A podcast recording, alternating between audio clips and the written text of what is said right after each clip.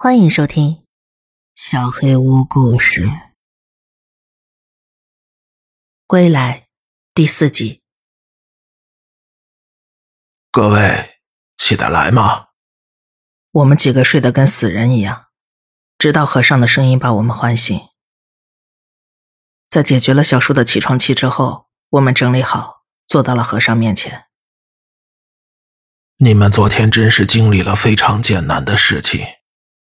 好在已经平安无事了。我们不知道该说些什么，只是对着和尚傻笑。明明想问的事情像山一样多，却不知从何问起。和尚也察觉到了。啊，没办法跟你们说明全部的情形，给你们看个东西吧。随后，和尚带我们前往那个大寺院的方向。登上石阶的时候，阿泽警惕的四处查看。应该没问题了吧？和尚注意到我们几个的动作，问道：“没问题，什么都没有。”和尚微微笑了一下，然后向我们介绍那间寺院就是本堂。我们被带到一个跟刚才的房间几乎一模一样的地方。就在我们紧张的开始抖脚的时候，和尚怀抱一个小木箱回来了。这就是源头了。说着，他打开了箱子。我们伸长脖子往箱中看去，里面有个像干木耳一样的黑色物体，被包裹在棉花中。这是什么呀？没什么头绪，但总觉得好像在哪儿见过。对了，我还小的时候。母亲曾经从柜子的抽屉里拿出一个很宝贝的木箱子，然后高兴的让我看箱子里的东西。里面有个被棉花包裹的黑色小物体。母亲说，那是脐带，是小雨跟妈妈曾经相连的证明。年幼的我并不理解这东西有什么可重视的。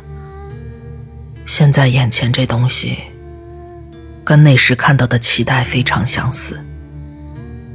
这是什么呀？是脐带。阿泽跟我都表示见过。两位的父母特地给你们看过吧？有很多人非常重视这件东西，作为母子间羁绊的纪念，被好好收藏着。但是也有不少传闻，以前相信这些传闻的人也不少。什么传闻？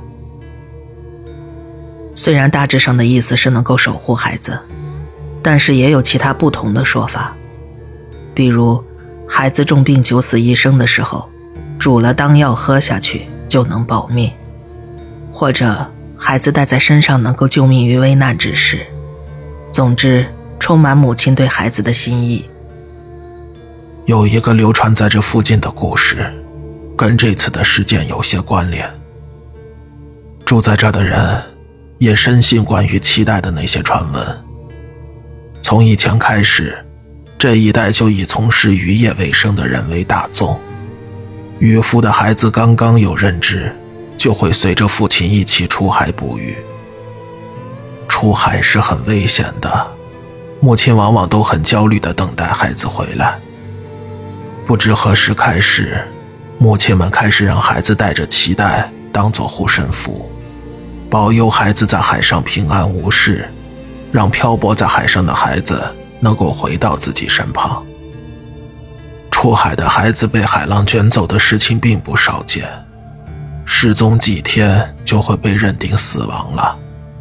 可是母亲们当然无法接受这样的事，不管多久都会等着孩子回来。也许是因为脐带曾经连接着母子二人。所以他们认为，这是能带孩子回到自己身边的生命线。出海这种危险的事情，还不得不送几岁的孩子去，母亲的心情应该非常复杂吧？实际上，失踪的孩子从来没有平安无事的回来过。但是有一天，一个妇人泪流满面的说：“他儿子回来了。”没有人相信。孩子失踪已经三年了，周围的人只是觉得他疯了，十分同情他。是不是被海浪冲到了某个地方，活了下来呢？也有人这么想，就问夫人想要见见孩子。夫人说再过段时间就带来给大家看，要先耐心等待。可是第二天，另一位夫人也高兴地跟大家宣告自己的孩子回来了。第一位夫人的丈夫已经过世，无法向她询问事情的真相。然而这位夫人的丈夫还在。众人向其询问，只被告知自己不知情，生气的让众人不要打听自己的家事。几天之后，有人说他昨天晚上见到一位妇人跟小孩在海边散步，看不十分清楚，只知道手牵手，非常幸福的样子。村里人便觉得误会了母亲，十分愧疚，同时想去表达祝福，于是结伴拜访那位妇人。众人鞠躬道歉，母亲表示并不在意。孩子回来，他就心满意足了。边说边拉着躲在门后的孩子，想让大家见见。结果看到那孩子的同时，所有人都僵住了。他全身的皮肤是青紫色的，身体异常的肿胀，浮肿的脸上只有细长的眼白。仔细看才发现，黑眼珠向着一左一右两个方向看着外侧，而且嘴里不断冒着泡沫一样的东西，发出奇怪的声音，就像乌鸦的叫声一样。母亲对着怪模怪样的孩子一脸温柔的笑着，抚摸着他光秃秃的头。村里人见状纷纷四散而逃。没有人能抑制住对那个不明生物的恐惧。当晚，大家自发在村长家集合。村长闻言后，带着众人到了当地的和尚那里。那位住持好像就是此地前几代的住持。住持得知事件的严重性之后，立刻将妇人带回了寺院里。那孩子一直远远地跟在后面，还不时发出奇怪的声音。回到寺院之后，住持立刻将妇人送进了布置了结界的房间。结果母亲离开孩子后几乎变得疯狂，最后也没能控制住，让他逃了出来。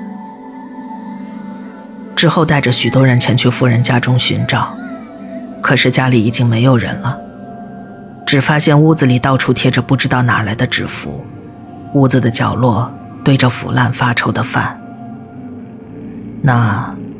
跟我在旅馆二楼看到的一样吧。众人一见此情景，便猜到是母亲由于悲伤过度，采取了什么特殊仪式，产生了那种可怕的东西。一队人便出发去寻找这对母子。主持带着另一队人去到第二位说孩子回来的家庭，也是为时已晚了。孩子父亲已经丧失了理智。胡言乱语着听不懂的东西，夹杂着孩子的名字。主持边念诵经文，边靠近那个可以说是怪物的孩子。母亲则死死地把孩子挡在身后。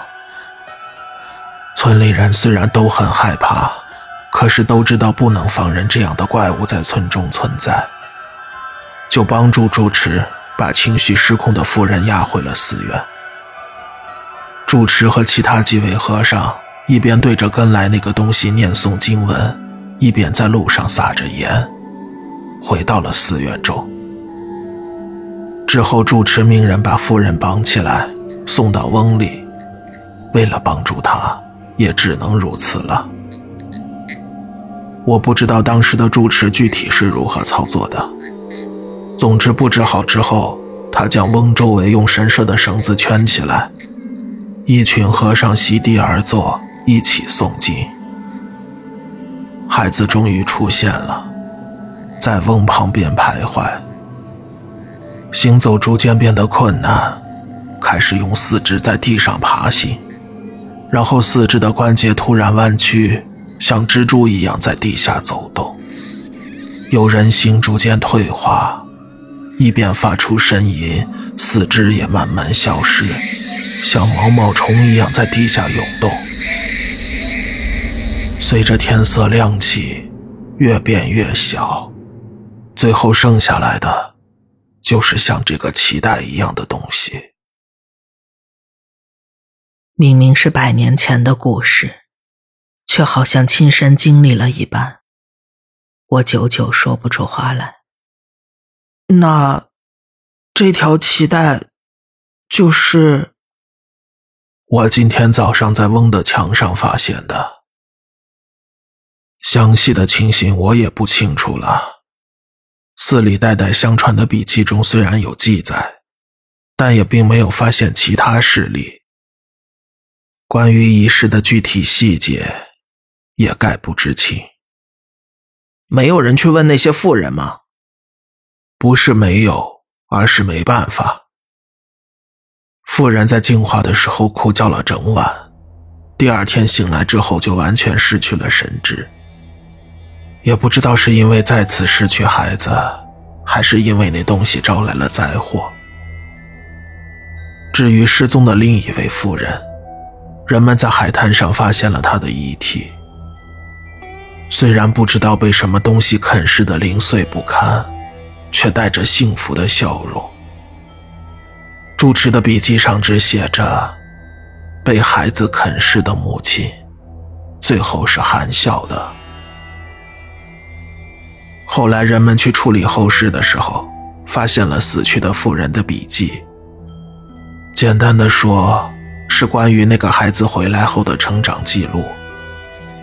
我只记得大概：某月某日完成了糖，某月某日没有变化。几个月之后，某月某日某某回来了。某月某日行动不便的状态。后来就是长出手跟脚了。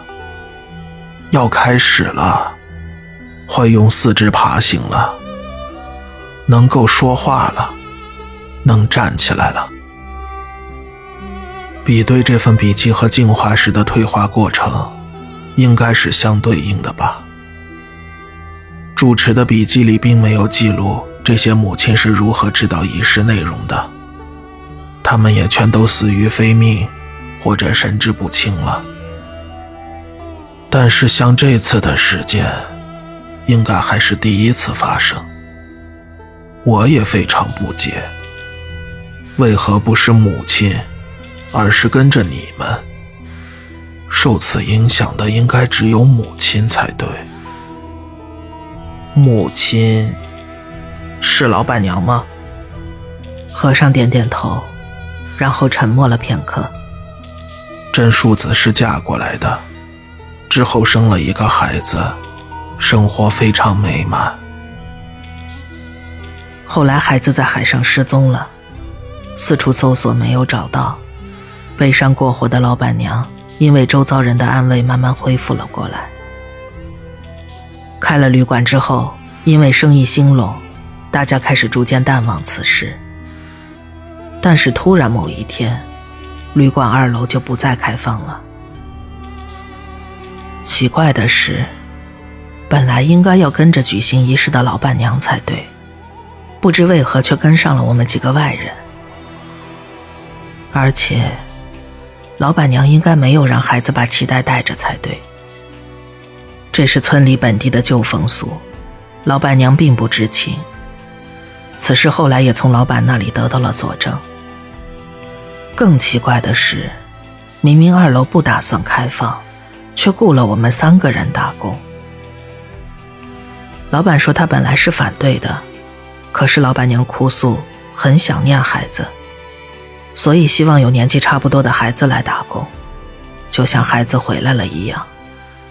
老板也只好答应了。和尚推测，老板娘开始可能不知道，回来的孩子会把我们当做母亲跟着我们。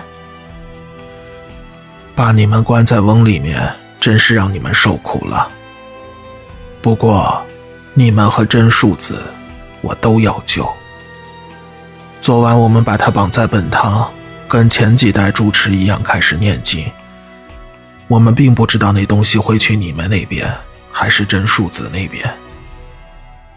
明白了，他们并不知道那东西究竟会在哪边出现。可是我并不觉得和尚需要道歉，他的确救了我们。我不能接受。只要自己儿子能回来，别人是死是活都不用管，是吗？和尚沉默了。凭什么让我们遭遇这种事？你不说，我自己去找他。老板不是都知道吗？为什么什么都不说？他并不知情。他只知道传闻，完全不知道自己家正在发生这种事。和尚看上去不像在撒谎，可是阿泽却依旧没法冷静下来。别开玩笑了，我要见他。我拽了拽阿泽的衣服，让他冷静。既然我告诉你们这些故事，也是决定让你们了解一切。我带你们去见真叔子。越靠近目的地，奇怪的呻吟声和念诵经文的声音就越清晰。除了这些，还有一个哐当哐当的巨大声响。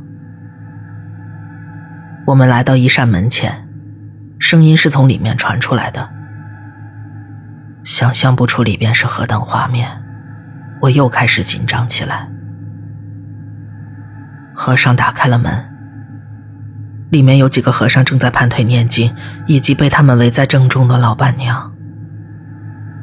老板娘躺在那儿，不断的跳动着，就像一只虾一样，同时不断传来痛苦的声音。我第一次见到人类做出这样的动作，怕的没办法直视他的脸。他跟昨天早上道别时，完全换了一个人。虽然跟昨晚的经历是不同的景象。可是感受到的恐惧是相同的。从早上开始就这样了。我不太舒服。小树说完就跑了出去。和尚很快带我们离开了。我认为跟着你们的已经除掉了，你们也都平安无事，脐带也出现了。可是，对了。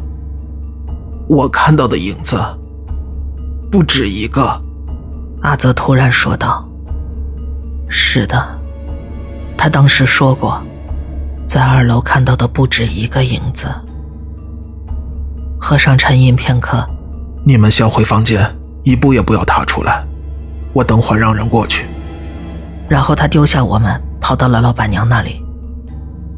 我们还没回过神来，愣在原地。只见几个和尚用一块布包着一个东西，从里边走了出来。布里的东西不断扭来扭去，三不五时还用力抽动一下。里边的应该是老板娘吧。我们呆立在原地，看着他们把老板娘搬到了翁那边。三个人不经意的对视了一眼，立刻开始感到害怕，飞速跑回了入口处的房子里。没多久，来了另一位和尚，要求我们在这里再待一晚。然后他也留了下来。在紧张诡异的气氛下，我们四个再次迎来了黎明。第二天早上，就在我们悠闲的看着早间新闻的时候，和尚终于回来了。他说：“关于我们的除灵，确实已经完全结束了。”就像昨天说的一样，跟着我们的只有一个，而且已经完全解除了。听到这些，我们终于安下心来。可是和尚继续用不知难过还是愤怒的表情说：“没能救回老板娘，是死了吗？”答案是否定的。